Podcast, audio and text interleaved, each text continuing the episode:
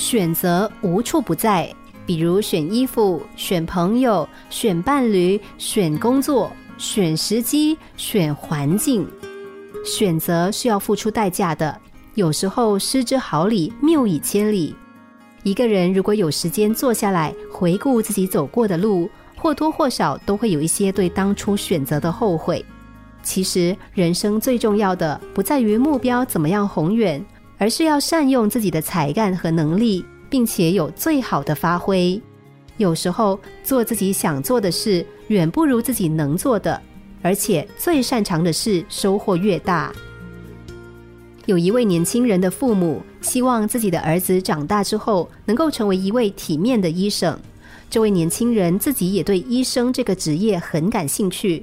可是他读到高中就被电脑、计算机迷住了，心思都放在了电脑上。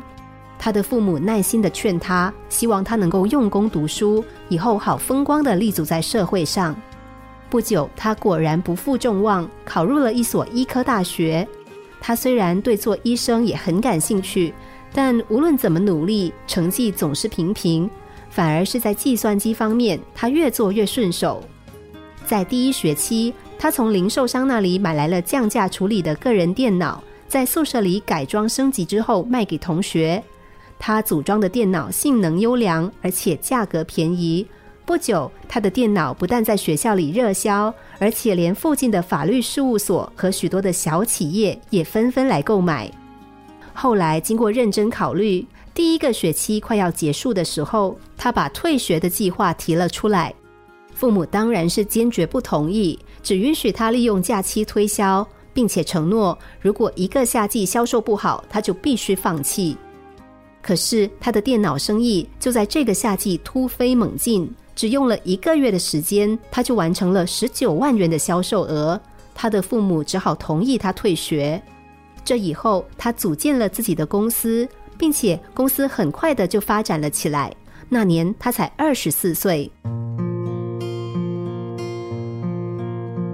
他的成功至少可以告诉我们这一点：选择你真正能够做得好的职业，更容易赢得辉煌的成就。苏联著名的心理学家认为，在发挥自己的最佳才能时，不要把想做的和能做的以及能做到最好的混淆在一起。但这却常常是我们最容易犯的错误。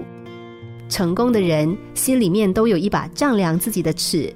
知道自己该干什么，不该干什么。比尔盖茨曾经说过：“做自己最擅长的事。”心理学家说：“每一个人不要做他想做的，或者是应该做的，而是要做他可能做的最好的。拿不到元帅杖就拿枪，没有枪就拿铁铲。如果拿铁铲拿出的名堂比拿元帅杖要强千百倍，那么拿铁铲又何妨呢？”能够做的最好的就是最擅长的。每个人都有长处和不足，如果能够看清自己的长处，对它进行重点经营，必定会给你的人生增值。心灵小故事，星期一至五晚上九点四十分首播，十一点四十分重播。重温 Podcast，上网 U F M 一零零三 t S G。